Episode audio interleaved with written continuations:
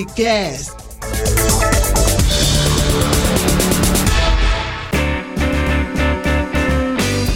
Olá, seja bem-vindo a mais uma edição do Hernicast. Eu sou o João Moura e estou aqui hoje com dois convidados que vão ajudar a gente a compreender um pouco melhor qual o papel da sociologia e da filosofia no nosso cotidiano.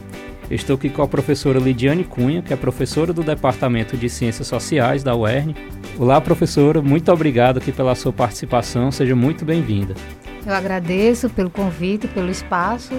Não é sempre que a gente tem espaço para discutir, né? É um tema dessa importância, então eu agradeço a João Moura pela oportunidade de trazer esse tema para discussão. Obrigado, professor. Eu estou aqui também com o professor Marcos von Zuben, do Departamento de Filosofia. Seja muito bem-vindo também, professor. Olá, João Moura. Olá, ouvintes. Agradecer é, o convite. É, aqui cumprimentar a professora Lidiane também, que está aqui ao meu lado junto hoje, para tratarmos do assunto da filosofia e da sociologia. Joia, professor. Quando eu estava fazendo aqui a produção de, desse programa, eu tinha pensado inicialmente da gente fazer uma contextualização assim, do que seriam é, essas duas ciências de modo geral.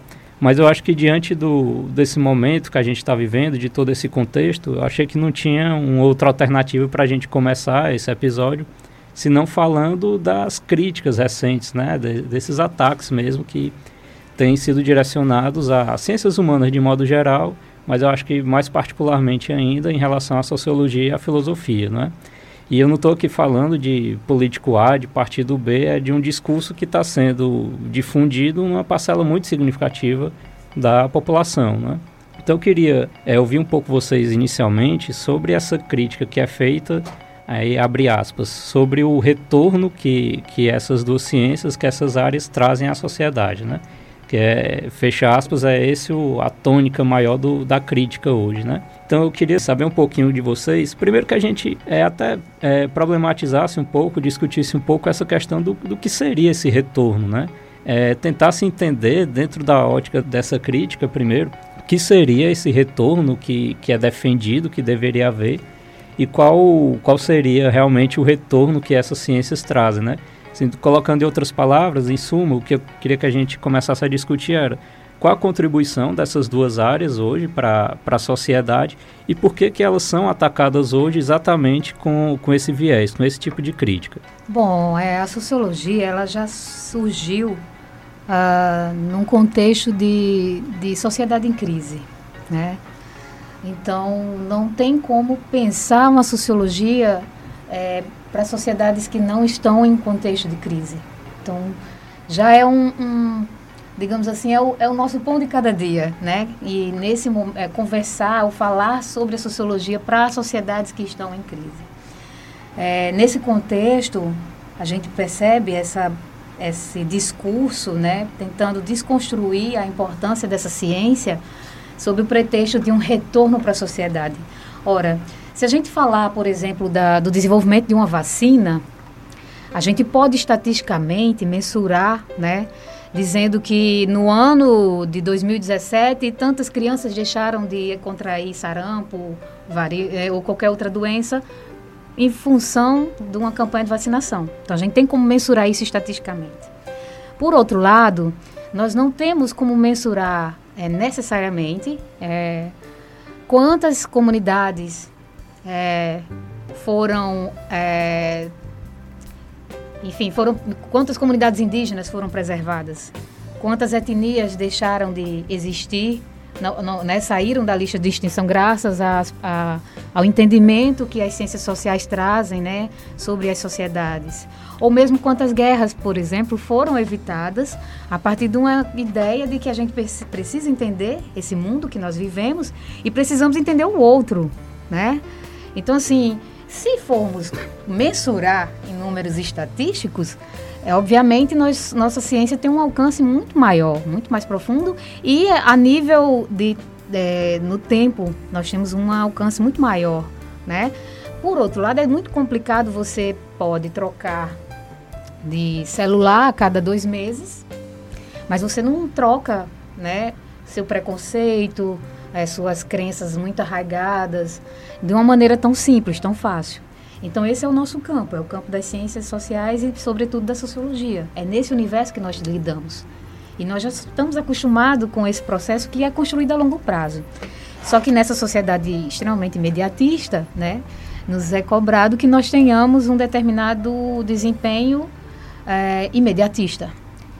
O que, na verdade, não que nós não tenhamos. Né? Nós, todas as profissões são formadas é, a partir, né, muitas profissões da área de humanas, elas são formadas a partir da, da, dos estudos da sociologia.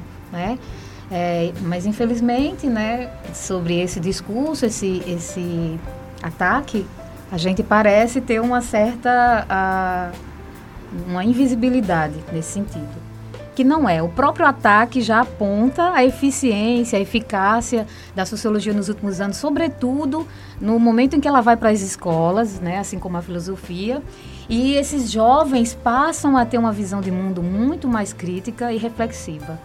Então, eu acho que o próprio fato da sociologia estar sendo atacada mostra justamente o êxito que ela teve nos últimos anos, né, de fazer essa geração, essa juventude pensar.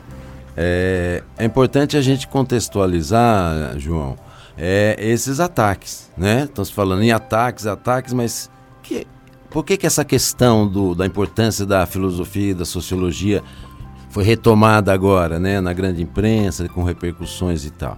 Isso por um fato muito concreto, né? E, e esses ataques têm nome, né? No dia 26 de abril né, deste ano, de 2019, o presidente da República postou no Twitter uma série de considerações sobre essas duas áreas, que resumidamente de, queriam dizer o seguinte: nós precisamos investir em formações que têm retorno imediato para a sociedade.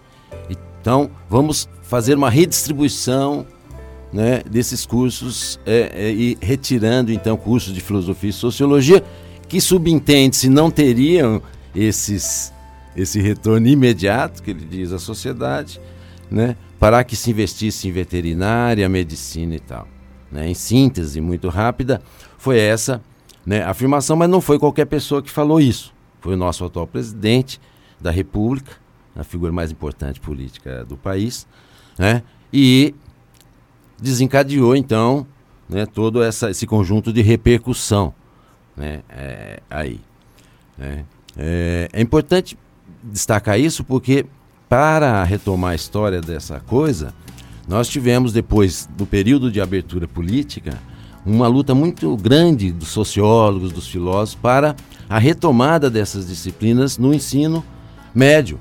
Né? Principalmente a filosofia, a sociologia então não tinha, mas foi retirada no final dos anos 60, no período mais duro da ditadura. Né? E isso foi retomado só a partir de um projeto de lei que foi aprovado em 2008 partir de 2008 que a filosofia socialista foi, foi retomada a sua, o seu ensino no ensino médio. Então nós completamos a, o ano passado 10 anos. E aí eu estou muito de acordo com, essa, com esse olhar de, de Lidiane que diz que talvez esteja incomodando muito né, a presença dessas duas disciplinas. Né? E, e, e para dizer assim, é, imediatamente, o que, que, a gente poderia pensar é, é, é sobre isso, eu gostaria de dizer que, talvez, indo nessa, nessa linha, a, a importância da filosofia seja justamente manter viva essa capacidade né, de todos os estudantes né, de pensar sobre a sua existência, pensar sobre o seu entorno, né, e pensar de modo a não se subjugar a nenhuma realidade. Seja a realidade do que diz um presidente, seja a realidade do que diz qualquer outra autoridade, seja a realidade, é, etc. É, é interessante isso que o senhor está colocando, porque uma outra crítica que se faz, que tem sido muito feita, e aí não só essas duas áreas, mas as ciências humanas e até é, acho que as universidades públicas de modo geral, é aquela questão que hoje se chama de doutrinação, né? E por um lado, particularmente, eu, eu acho isso muito contraditório, até justamente por isso que o senhor colocou, assim, de são duas áreas que elas justamente exercitam é, essa prática do, do observar, do refletir, do criticar, né? Então eu queria ouvir um pouco vocês, assim, como essa essa relação né, entre essas duas áreas em, em, contraste com essa ideia que hoje se, se fala muito de doutrinação. É que, na verdade, existe um entendimento equivocado de que as ciências humanas é, trabalham com opiniões, quando na verdade são ciências, né? Se você pegar, por exemplo, qualquer um autor clássico da sociologia, eles é, eram cientistas, né? fizeram pesquisa, liam em várias línguas, é, é, comunicavam-se com outros ci cientistas no, nos outros lugares do mundo para produzir um conhecimento sobre a sociedade. Então, há uma leitura do senso comum equivocada, né, de que essas ciências elas não é, trabalham com opiniões somente, meramente, quando na verdade nós fazemos um, uma, a produção de um conhecimento científico, né? Claro, por trabalharmos com o que é o ser humano, né, nós estamos lidando com ideologias, né, com conteúdos que têm sim é, esse, esse aspecto, mas não exclusivamente de cunho meramente é, ideológico. Eu, nesse sentido, assim, me impressiona muito a, uma certa ingenuidade achar que, por exemplo, por, como o professor Zuber é, mencionou, os militares não conseguiram acabar com a sociologia, né? O, o, acho que nem o Império Romano conseguiu acabar com a filosofia. Então, assim, não, não é assim que se acabam com as ideias. É, é claro que a gente precisa discutir, porque a maneira como isso está sendo abordado e jogado para a sociedade sem uma discussão mais aprofundada é extremamente perigoso, né? Beira o fascismo. Mas é, eu não tenho, não tem como você impedir que, a, que as pessoas pensem livremente a, de, a partir do momento que elas começam a exercer isso. Esse potencial é que é um potencial explosivo, né? Se vocês pegarem a história recente do Brasil, com o golpe, né, do, do Michel Temer, né, quem foi o movimento que se colocou e ocupou escolas? Foi o movimento secundarista. Estudantes do ensino médio que conseguiram né, se organizar e ocupar escolas. Ou seja, a sociologia e a filosofia é um cavalo de Troia dentro desse sistema. Né? A gente implode o sistema desde dentro, nesse sentido. Claro, para quem é, observa isso de fora, pode achar que há necessariamente um conteúdo unicamente ideológico mas não é. é ou seja, é, uma, é um pensamento científico que tem um potencial sim de transformar a realidade. E como você falou, só complementando, é, historicamente já houve, não só no Brasil, né, mas é, esse, esse, ataque a essas áreas ele é uma coisa que vem já de, de, é, de muito tempo, né, e, em N situações. Eu queria até depois vocês abordassem um pouco também, contextualizassem nesse sentido, né, porque é, hoje se fala muito, se faz essa contextualização de que essa doutrinação com viés ideológico estaria acontecendo aqui por causa disso e daquilo, quando na verdade parece muito mais um contexto que se tenta criar para repetir um ataque que já foi feito várias vezes, né? Exato. A ideológico é este próprio discurso que nos critica. E aí eu queria pegar, até para falar qual a importância da filosofia, eu vou quero pegar objeto de discussão esse próprio discurso, esse próprio discurso do nosso presidente da República. Se a gente fizer uma análise muito rápida aqui, muito sumária, se alguém puder estudar filosofia, vai ver que tem um filósofo chamado Friedrich Nietzsche, um filósofo alemão, que vai tratar de alguma coisa que me parece uma estrutura de pensamento que está presente nessa demonização, que é uma demonização da filosofia da sociologia, mas é mais ampla. Você colocou bem. É, da, é das humanidades, mas é mais ampla. É do pensamento esclarecido, é das universidades, é do pensamento crítico inovador, né? que querem colocar tudo isso, e essa me parece a estratégia do discurso, colocar tudo isso como mal, como aquele outro que deve ser destruído, como aquele outro que é, é a origem das nossas, dos nossos problemas. Né? Essa é uma estrutura do pensamento fascista. Qual é essa estrutura do pensamento fascista? O que, que vai mostrar Nietzsche? Né? É uma estrutura que ele vai chamar ressentida. É uma estrutura do ressentimento.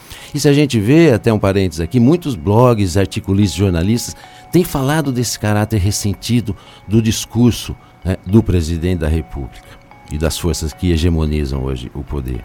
Né? O que, que é o repensamento ressentido? Pensamento ressentido é quando eu, por uma suposta dor ou dificuldade que eu tive na vida, eu aponto um culpado e digo: Você foi o culpado por essa minha condição. Por isso, todas as minhas ações estão voltadas para destruí-lo, estão voltadas com, com, com, com, com viés né, de ser contra aquilo. O que é característica desse pensamento? Ele não é um pensamento afirmativo de si, vai dizer Nietzsche. Ele é um pensamento doentio, escravo, re, é, reativo, porque eu só afirmo o que eu penso primeiro negando alguém. Eu não sou bom porque eu sou bom. Eu sou bom porque eu sou contra o mal. Essa é estrutura do pensamento ressentido que tem muitas consequências. E se a gente pensar e for analisar as várias falas do presidente e fazer uma análise, por exemplo, pelas ciências sociais ou, é, ou pela linguística, nós vamos ver o quê? Que essa estrutura se mantém. Ora, o que, que Bolsonaro falava? Que precisávamos investir em escolas, em formação que tivesse algum retorno mais imediato. Mas por que necessariamente essa medida tem que implicar a retirada de cursos da filosofia? Não era necessário. Não era necessário. O presidente poderia muito bem chegar e dizer: estamos fazendo relocações de recursos no âmbito do Ministério da Educação, com vistas a estabelecer prioridades para alguns cursos que possam ter empregabilidade maior, que possam atender algumas demandas específicas, como aliás já é muito feito dentro da academia.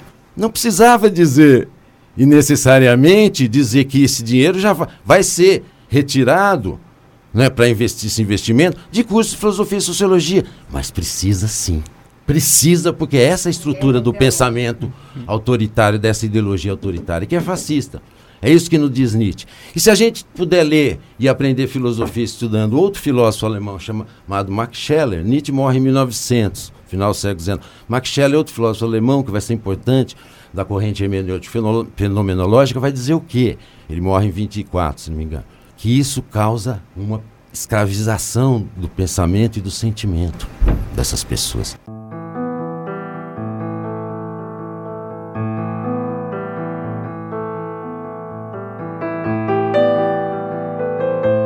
E é interessante esse conceito que o senhor trouxe sobre o ressentimento, porque hoje uma coisa que a gente percebe muito é como essas, essas críticas, todas essas discussões parecem ter um caráter é, meio que afetivo mesmo, né? Assim, como a, a, as pessoas se relacionam com isso de, de uma forma muito emocional também, né? Como é que vocês acham que, que essa questão ela, é, influencia nesse debate todo também? É, tem um, acho que a Eliane Brum, ela escreveu um texto, né, dizendo, chamando isso a vitória do homem médio, a vingança do homem médio, né? Ou seja, é a pessoa que é o ministro da educação que tirou zero em sociologia na faculdade e ele vai projeta esse ressentimento, né? Isso, isso só prova que é um tipo de comportamento que nem é científico, que nem é técnico e que é unicamente ideológico, né?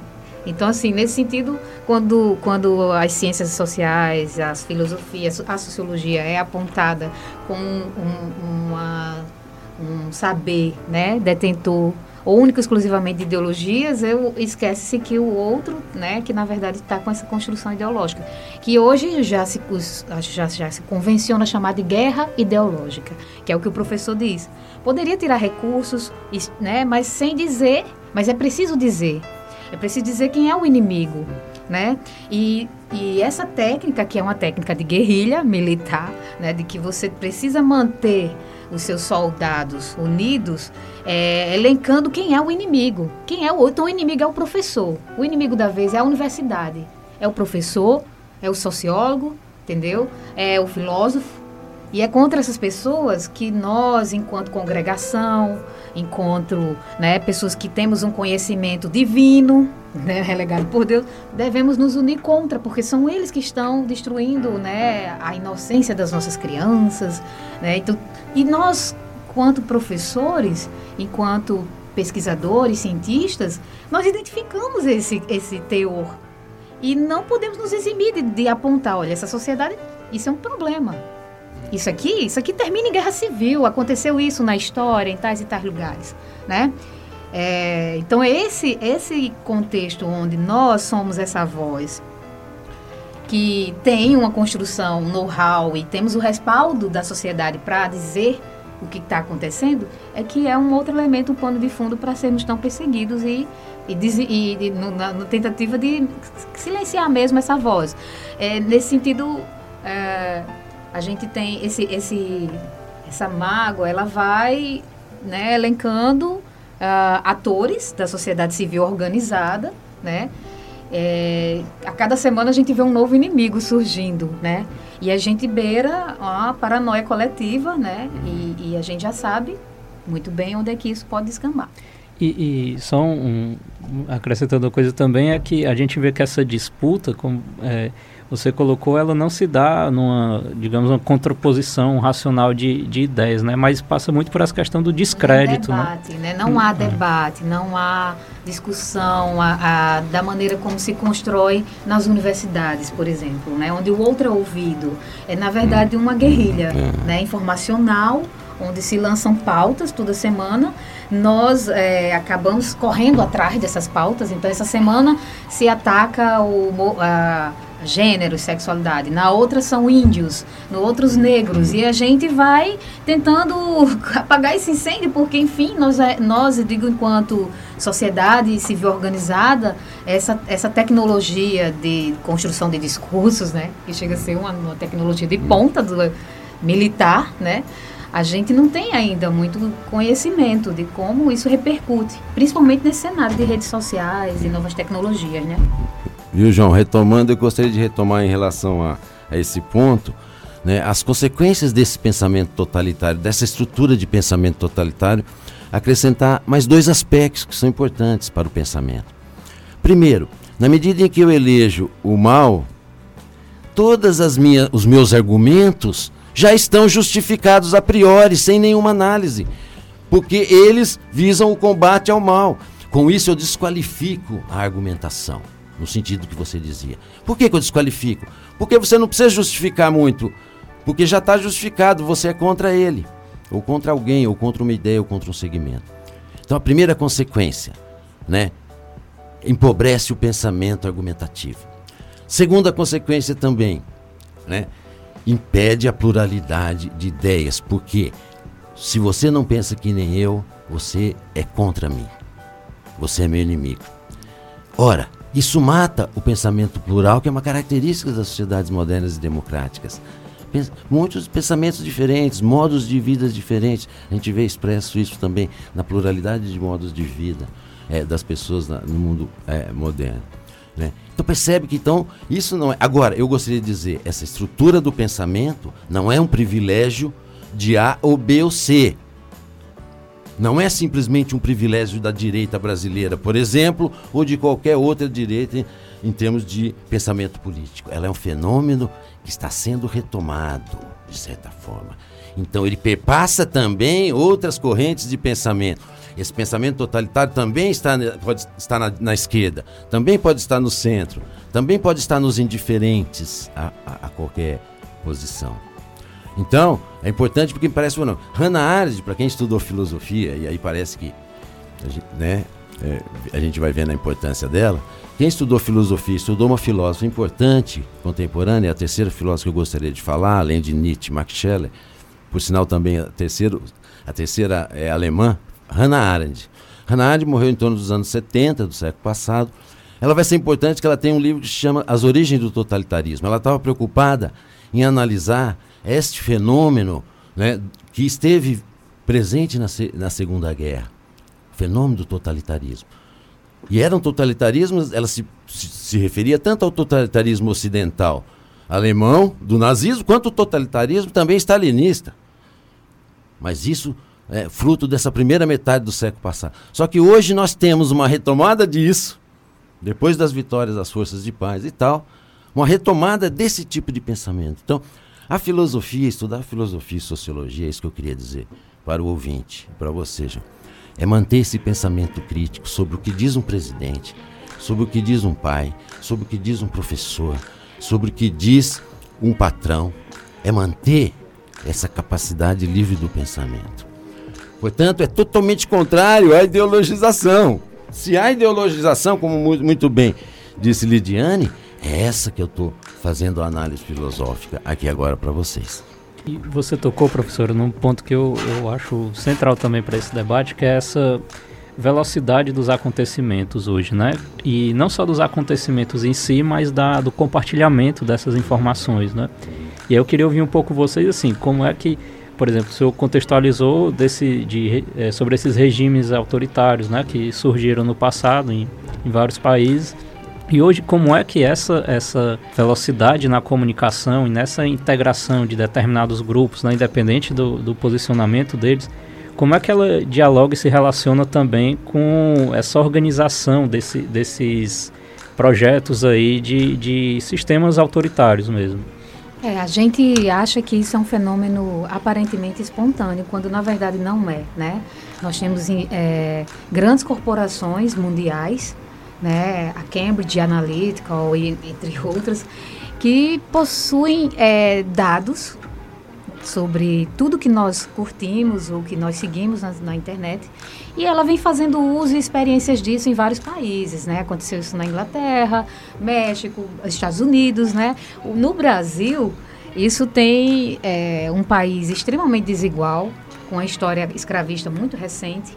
Então, eu acho que aqui é uma experiência muito bem sucedida de como o domínio da informação e do conhecimento desse novo universo das tecnologias nos dias de hoje, associado a uma estratégia né, é, de construção de conteúdos, consegue inclusive eleger presidentes. Né? É isso que a gente viu.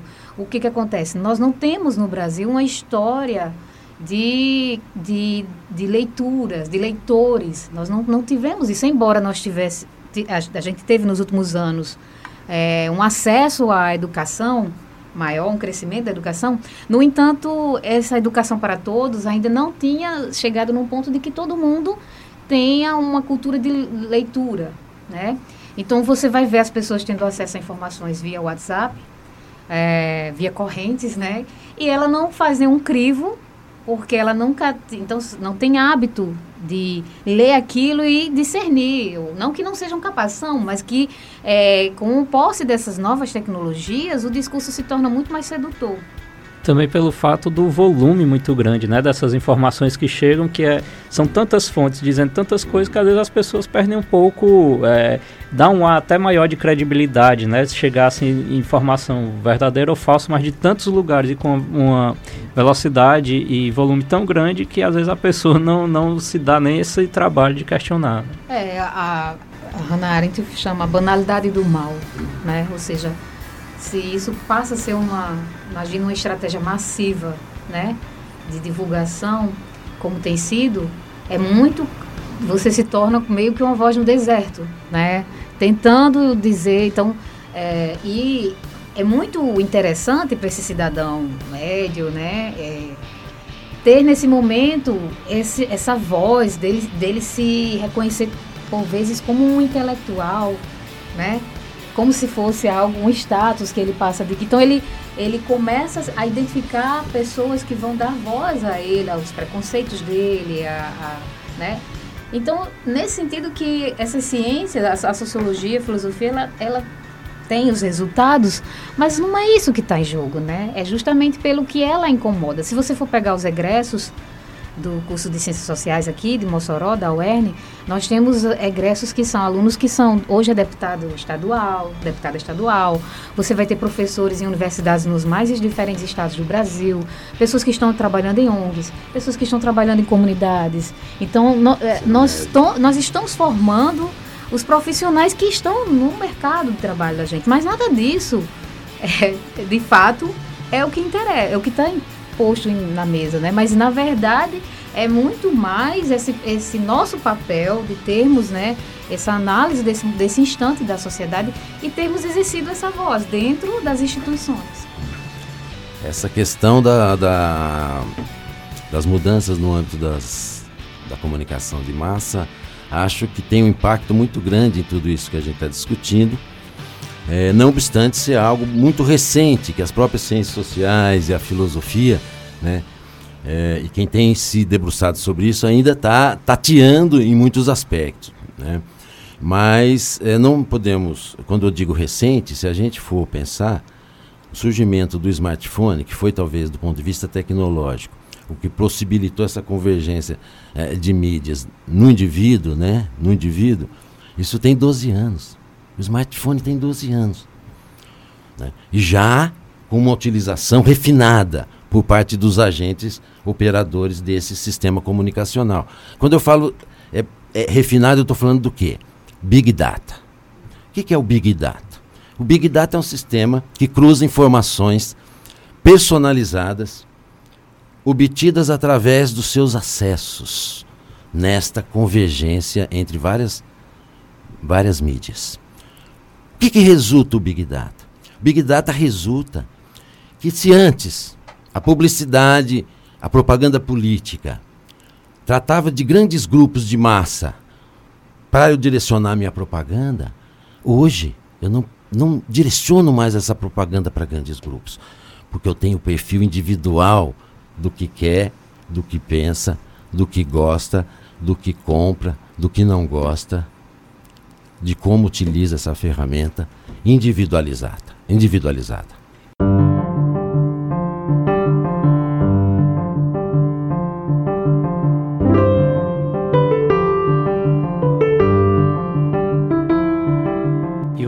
ponto sobre isso que eu acho importante também é que, como o professor Lidiane falou, às vezes isso parece ser feito de uma forma muito espontânea, né? Quando na verdade não é.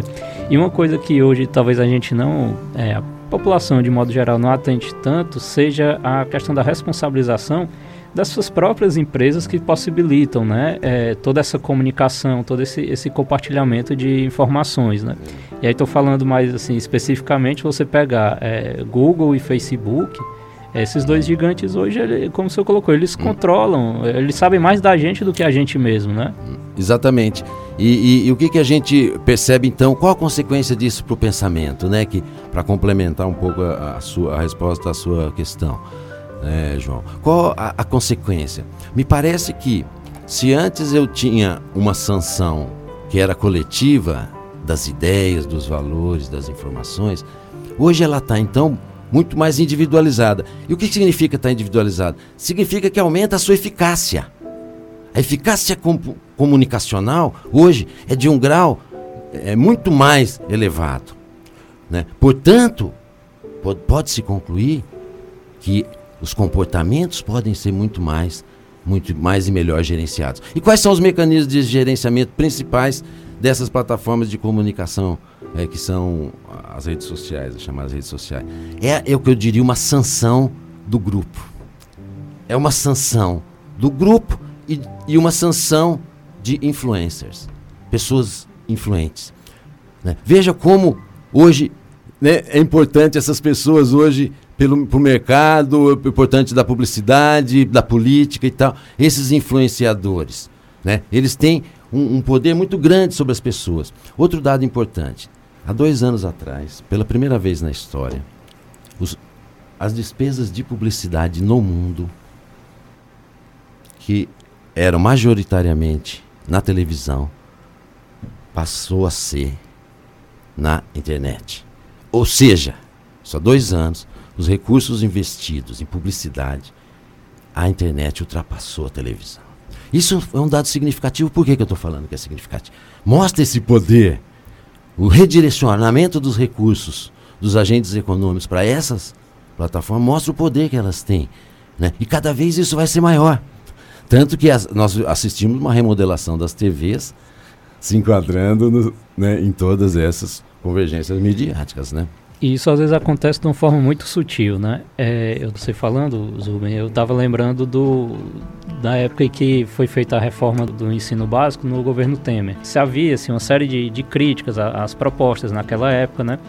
E eu lembro de uma polêmica que houve porque o, o, o governo investiu nessa publicidade junto a, a, jovens, a adolescentes que tinham canais grandes no, no YouTube é, que falavam de, de videogame, de, de, assuntos que não eram relacionados à educação, mas o governo é, fez esse, um, um, um, contrato com propaganda com eles, né, através de agências intermediadoras, e aquilo era passado no, nesses canais uma forma de propaganda, mas uma forma muito sutil. Né? Então, assim, a, aquele pensamento era propagado, mas aparentemente por pessoas que estavam é, preocupadas de verdade com a educação daquele público deles, quando não, eles estavam recebendo ali um, um dinheiro bom do governo para fazer aquilo, né? Está acontecendo mesmo com a reforma da Previdência, né?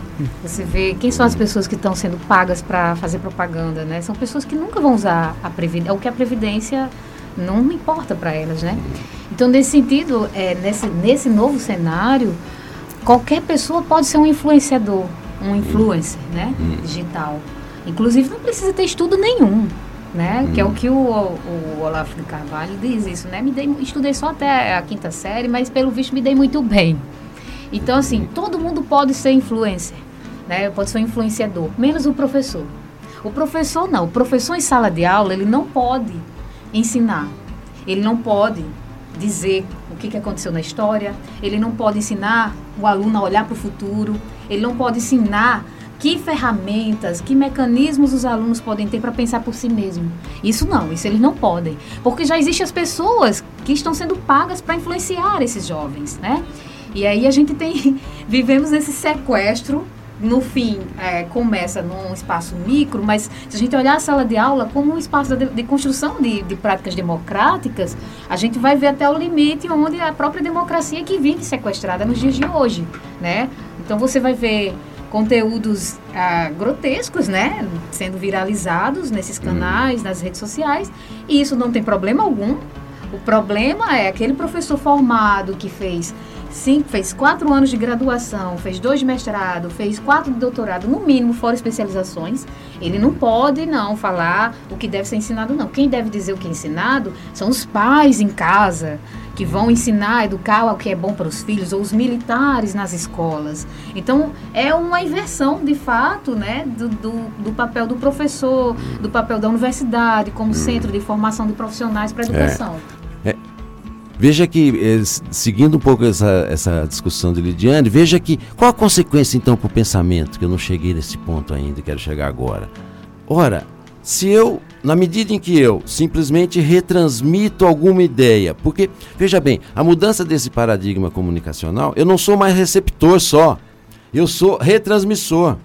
É crescimento geométrico, como a gente diz em matemática. Não é aritmético, é geométrico. Eu vou espalhar para minha rede, a minha rede vai espalhar para a rede, cada um da sua rede. Quer dizer, então, eu não sou mais receptor dessa informação, eu sou também transmissor. Olha como muda o papel, então, aí. É, do, se eu estava sentado na frente da televisão, só estava recebendo a mensagem. Hoje não. Na medida em que eu encaminho, eu estou dando sanção. O que, que é sanção? Concordando com aquela ideia, com aquela notícia que eu estou repassando. Né? Ora, esse fenômeno o Hannah vai chamar né, já o Max Scheller e também Hanad, a perda da capacidade de julgamento. Porque o que, significa a perda da capacidade de julgamento? Hanad faz uma análise de um julgamento de um judeu, né, de, um, de um nazista, né, que foi julgado em Jerusalém, chamado Eichmann. Eichmann foi julgado em Jerusalém e no tribunal de Nuremberg e quando se ele foi dar o depoimento dele, o que, que ele disse? Ele disse que não tinha responsabilidade pelos crimes do nazismo, que ele só cumpria ordens. Ele transferiu toda a responsabilidade para o sistema. Se eximiu de qualquer responsabilidade para os seus atos. Perdeu a capacidade de julgar e de se colocar comprometido com as suas ações. Me parece que é isso um pouco, guardada, obviamente, as diferenças, mas essa estrutura de pensamento que nós vemos retomada de outra forma, com outros mecanismos modernamente, que é, ora, a minha comunidade pensa isso, eu só estou repassando. E a sua responsabilidade diante disso? Não, ela, eu não tenho responsabilidade. A responsabilidade é da rede. Percebe então como você tem então uma perda de uma capacidade de afirmar valores, uma perda de uma capacidade de avaliar uma situação e uma perda de capacidade de se responsabilizar também pelas coisas do mundo. Então, acho que isso é, o que eu gostaria de falar muito. Veja como essas questões todas estão de alguma forma interligadas e foi muito importante essa eh, você ter levantado essa questão, João.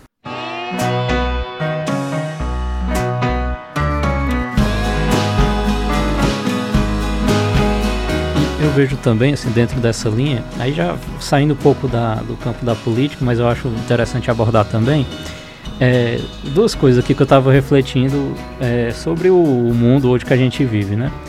Mês passado a gente fez uma gravação aqui do, desse podcast sobre saúde mental. E uma coisa que a gente discutiu aqui foi sobre uma tendência hoje que as pessoas têm de parecerem querer sempre evitar o sentimento, principalmente o sofrimento. Então, assim, gente que está passando por algum problema e, e, vai procurar um profissional e não quer saber como lidar com aquele problema diretamente. As pessoas querem ou um medicamento ou alguma ação que vá fazer aquele problema sumir né, de uma vez e, e ela vá poder continuar a vida dela normalmente, né?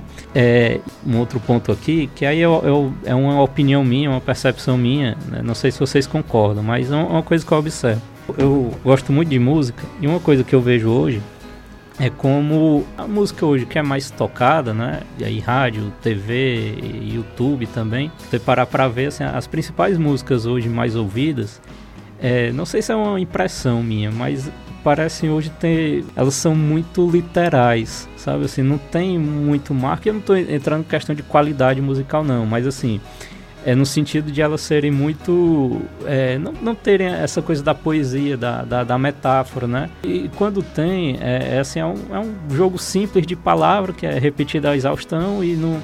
Né? Então, assim, parece que hoje, e aí eu estou pegando a música como exemplo, mas parece que hoje é, as coisas são sempre colocadas de uma forma muito literal, né? Então, assim, o, o, que eu queria ver, discutir um, um pouco com vocês é se, essas duas questões, né? Da, as pessoas parecem estar querendo evitar pensar, né? E ao mesmo tempo vendo as coisas também de uma forma muito prática, muito objetiva, né? Como é que isso se relaciona hoje com, com duas ciências que trabalham muito essa questão da abstração, do, da crítica, né, da observação? Como é que o mundo hoje, como ele está se apresentando é, nesse sentido que eu apresentei, como é que isso se relaciona com essas duas áreas hoje, com a credibilidade delas ou com a eficácia delas? Essa questão da, da é um fenômeno das, das comunicações em massa, né? Que tanto a sociologia, é, a escola de Frankfurt, né? Quanto a filosofia, acho que se debruçou e, e discute isso muito bem, né? É, a meu ver, a gente ouve muito isso. Você pegar o exemplo da música, né? Você escuta muito as músicas de hoje em dia elas não são não, não são como tão boas quanto antes, né? Mas são as que as que estão mais tocadas. Se você olhar, por exemplo, o potencial que existe hoje de produção de trabalhos autorais que estão na internet, né, que estão em outros conteúdos, outros espaços, nós temos hoje um potencial muito maior né, de, de produção de conteúdo e de emancipação dessa indústria de massa. Mas, no entanto, isso só vai chegar para só chega para poucas pessoas, né? É, no geral, a, o conteúdo em, massivo vai ser mesmo esse que é mais tocado, que tem contexto sexual, ou de sofrência, ou de, né, enfim.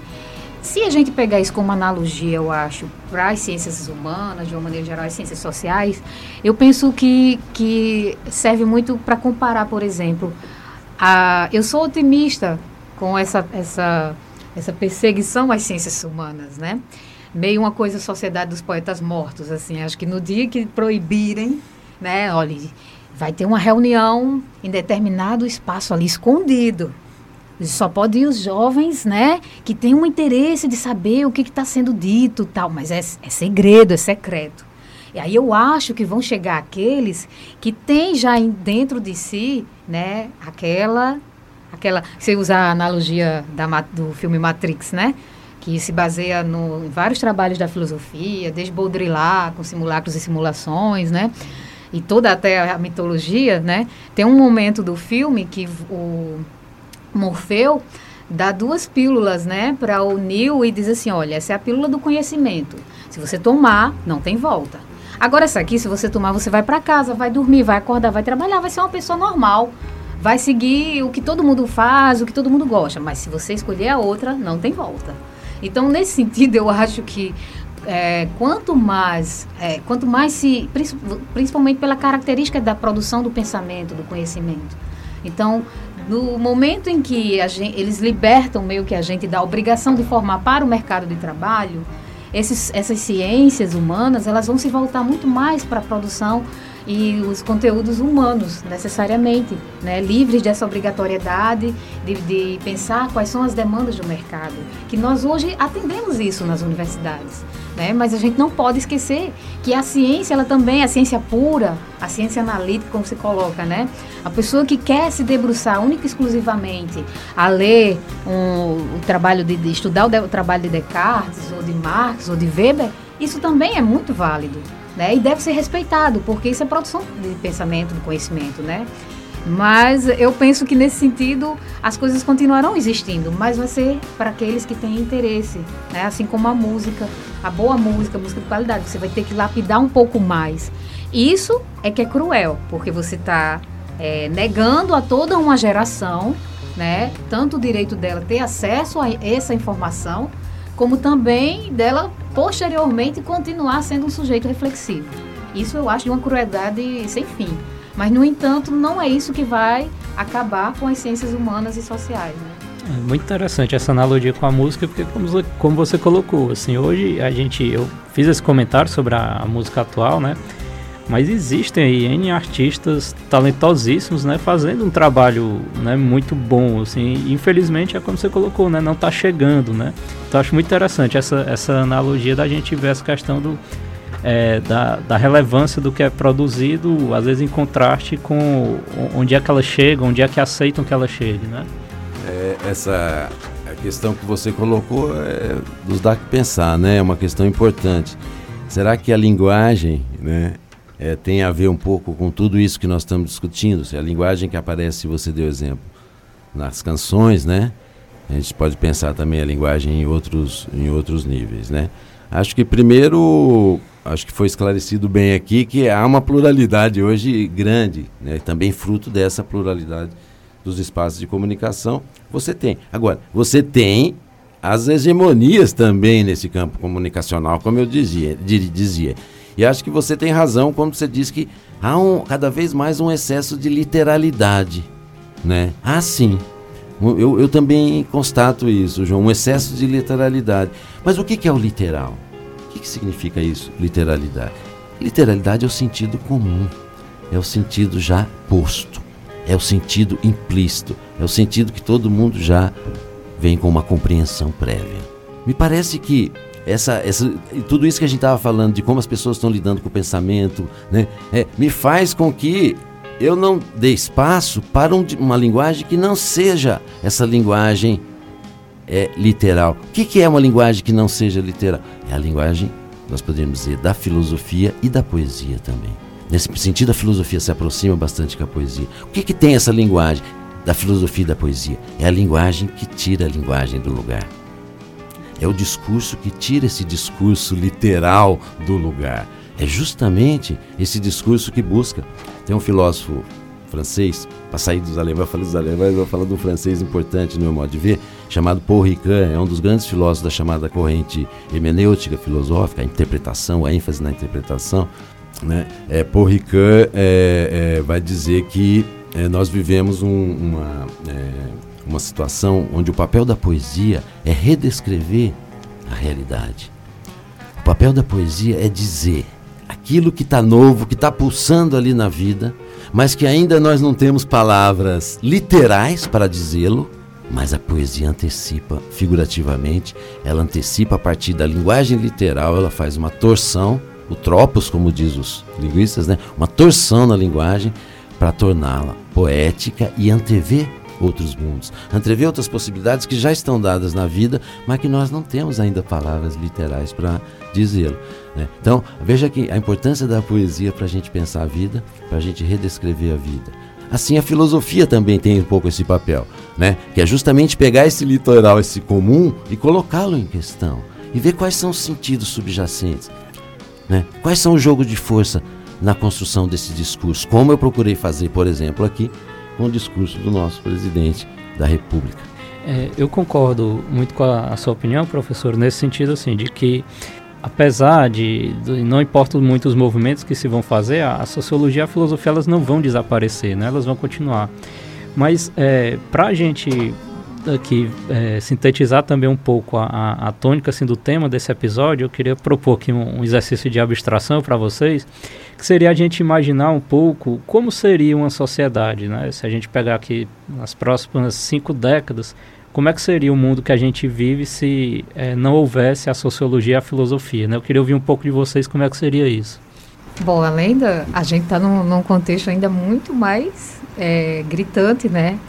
É, claro, a sociologia e a filosofia, digamos, nós somos os kamikazes, né? Que por entrarmos nas discussões de vez, né? Somos os primeiros a nos jogarmos nesses conteúdos, somos também os primeiros a serem perseguidos. Mas nós estamos vivendo um contexto de ataque muito maior à educação, de uma maneira geral. Tanto que a educação física também está é, sendo retirada dos conteúdos, né? E as pessoas às vezes perguntam por quê? Né? O que, que a educação física você imagina o potencial que tem a, a, o, o esporte numa comunidade periferia, da periferia, né? Você tem um impacto, né, para aquelas populações e isso, isso é mal visto. Então você vai ver, por fim, o que vai ficar é um português e uma matemática muito, né, muito, muito rudimentar, né?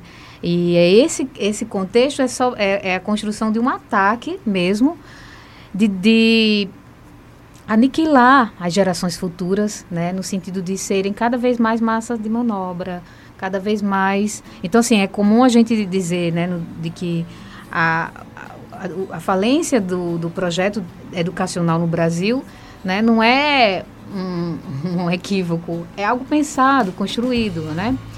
Como se, se, por exemplo, não fossem necessários, né? É impressionante. Ou seja, para você ser massa, mão de obra, gado, você não precisa de conhecimento, você precisa apenas seguir. Para ser seguidor, você não precisa de quase nada, basta seguir. Seguidor é isso, ele só segue, né? Não precisa pensar, refletir.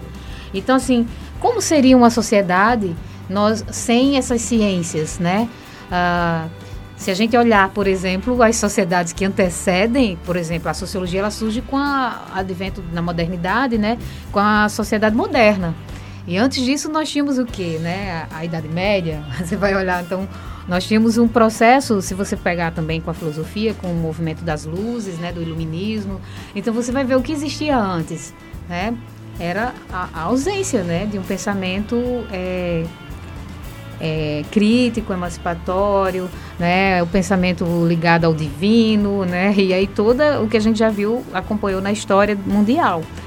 Do ponto de vista prático, a meu ver, é, nós vamos começar a ter um, é, um apagão, né, porque, como eu falei anteriormente, os profissionais de ciências sociais e de filosofia, né, os, eles estão nas instituições, nas universidades, lecionando disciplinas nos cursos de direito, de medicina, enfim, todas as graduações praticamente possuem essas disciplinas, né? Então nós vamos ter no nível é, imediato esse, digamos assim, esse esse apagão, né, dessas profissões nesses setores. É, isso vai ter repercussões, obviamente. Então, quando a gente for num médico né?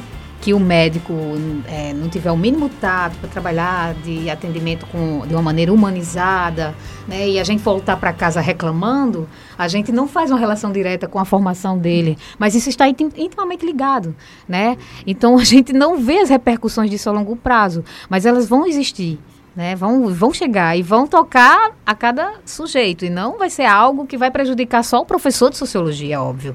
Né? Se a gente está falando de ciências que se debruçam sobre a sociedade, sobre o ser humano, é óbvio que as repercussões vão se dar a esse nível também, do ser humano. Bom, pensar numa situação futura é sempre algo bastante arriscado e complicado, né, João? Mas ah, eu entendo o sentido da sua pergunta, quer dizer, o que, que se vislumbra, né? É, como possibilidade na medida em que são, é, vamos dizer assim, tolhidas essas possibilidades de ensino, de formação de, desses profissionais, né? Que se trata disso um pouco, filósofo e tal. Primeiro, não significa que acaba a filosofia, porque é, e nem a sociologia, porque, como bem disse de Lidiane, né? Nós estamos numa situação sempre de embate, né? Historicamente a gente viu, porque de alguma forma ou de outra o sistema sempre quer restringir a capacidade de pensamento. Né? Há sempre muita, muitas vezes essa lógica prevalecendo na, na, na história. Né? É, agora, eu acho que, de uma certa forma, eu não vejo esse quadro também que, que a gente analisou só sob um ponto de vista. Né? O que, que eu acho? Eu acho que, ao mesmo tempo em que nós temos uma sociedade complexa, onde nós temos problemas que põem em xeque o pensamento, nós temos também nessa mesma sociedade potenciais de pensamento muito grandes dada por essa mesma realidade. Tem um filósofo é, alemão chamado Martin Heidegger, um filósofo é, também dessa corrente fenomenológico existencialista que eu até me referia. Tem um texto dele que chama A Questão da Técnica, onde ele analisa a técnica moderna e a relação do homem com essa tecnologia.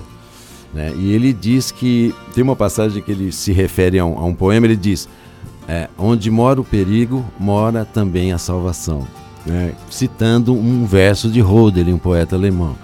Né? Ele traz para uma reflexão filosófica quando ele pensa essa questão, quer dizer, ao mesmo tempo que nós temos ataques, que nós temos essa ofensiva tal, que é o perigo, né? Também nós temos nessa realidade e nessa pujança que a gente vê hoje do fazer filosófico, por exemplo, no Brasil, né?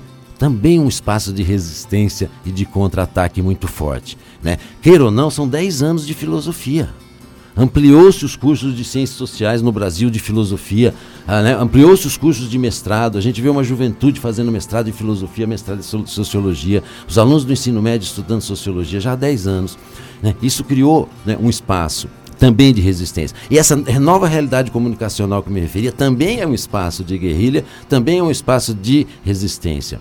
Tanto que eu até brinco, né, um pouco na linha que você falou, Liane, nós ficamos devendo essa ao nosso presidente que, que nós ficamos devendo essa ao nosso presidente Marcos? Não foi ruim essa crítica? Não, não foi.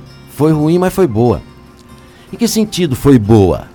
Foi boa porque nunca na história do Brasil, podemos dizer, inclusive toda a história republicana, nós tivemos uma defesa tão enfática no país todo da filosofia e da sociologia por causa dessa declaração, né?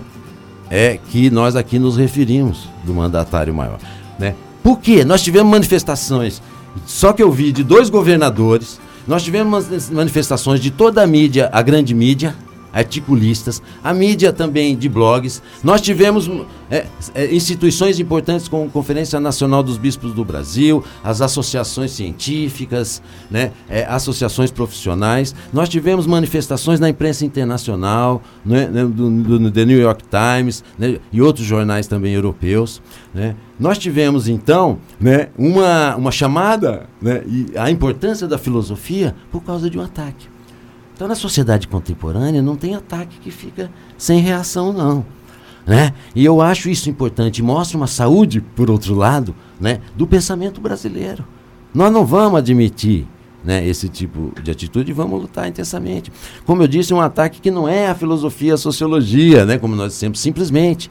Ainda que elas tenham sido tomadas como foco. É todas as humanidades, ou seja, as outras ciências sociais. E, como eu disse mais, é toda a universidade né, também a produção do saber científico, que é um espaço de pensamento, de produção de conhecimentos úteis às sociedades, mas, acima de tudo, pensamento novo, pensamento crítico. E essa luta eu acho que ela não se restringe né, ao professor, ao aluno ali dentro da sala de aula, né?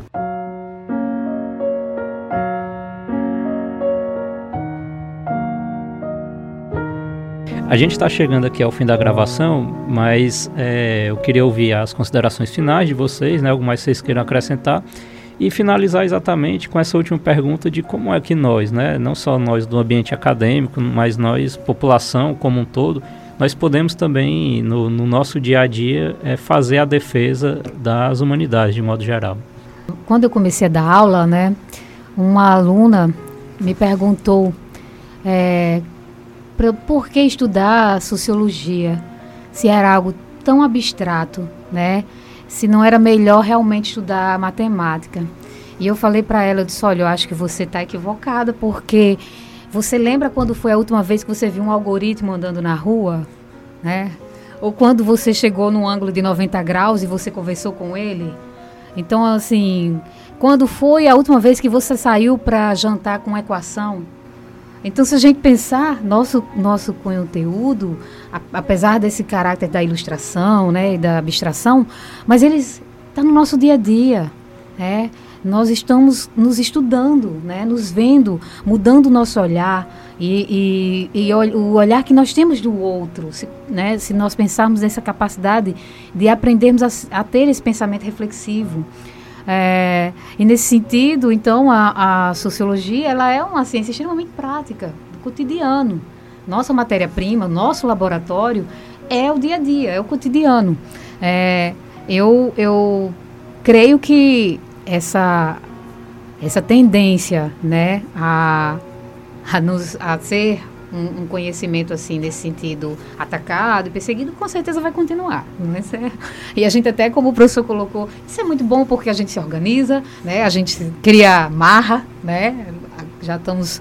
Tem um, uh, um sociólogo americano, Wright Mills, que ele era da viveu o New Deal americano, né? E ele dizia assim, olha, nós vocês diziam para os sociólogos, né? Vocês estão acomodados porque a sociedade estava e é próspera, né? Todo mundo com emprego, todo mundo consumindo, tudo crescendo, tudo se desenvolvendo. E ele dizia: vocês precisam sair dessa acomodação para aprender a olhar o que está além disso, né? E eu acho que é meio que esse contexto que nós vivemos hoje, né? Nós vivemos um momento de, de é, inédito, né, na história recente do Brasil, de uma certa prosperidade social, né? E aí agora a gente vê isso muito rapidamente se perder e nós somos chamados a pensar nesse sentido. Eu acho que essa também é uma contribuição que a sociologia pode trazer nesse contexto de, de crise, não só da sociedade, mas também da, do conhecimento, né? Eu gostaria de, de dizer que é importante que todo, todos tenham em mente que quando seu filho lá está indo para o ensino médio estudar filosofia, estudar sociologia, o que, que ele está indo estudar? Na sociologia, como bem colocou Lidiane, né, entender o funcionamento da nossa sociedade para poder olhá-la um olhar mais próximo da sua realidade. Isso com implicações óbvias na nossa forma que nós lidamos, que nós enxergamos e que nós atuamos. E a filosofia? Né? Muito mais ampla ainda que o próprio mecanismo da sociedade é pensar criticamente a existência humana. Né? O que estamos fazendo aqui? Como a gente deve, como devemos nos relacionar com os outros, com a sociedade, com as ideias, com os valores. Né? É, se você deseja que seu filho ou sua filha né, seja uma pessoa que não se submeta a qualquer ordem, a qualquer determinação de, de poder, a qualquer mando, que não se subjugue sem pensar criticamente sobre aquilo que ela está fazendo. Se você deseja isso para a formação do seu filho, apoie o ensino de filosofia e de sociologia. É isso que eu gostaria de dizer. Gostaria de agradecer bastante aí o, o convite de estar aqui nesse importante programa da, da UN. Agradecer você, João. Eu que agradeço demais a presença de vocês. Acho que foi uma conversa muito enriquecedora. Foi excelente mesmo. Espero que vocês já se sintam convidados para vir em outras edições. E agradeço também a, a quem nos ouviu, né? Quem participou também aqui ouvindo o programa. E lembrar aos nossos ouvintes que quem quiser interagir com a gente tem sempre o canal do e-mail está aberto, urncast.urn.br. Agradecer mais uma vez a vocês e é isso. Nós ficamos por aqui e até o próximo programa.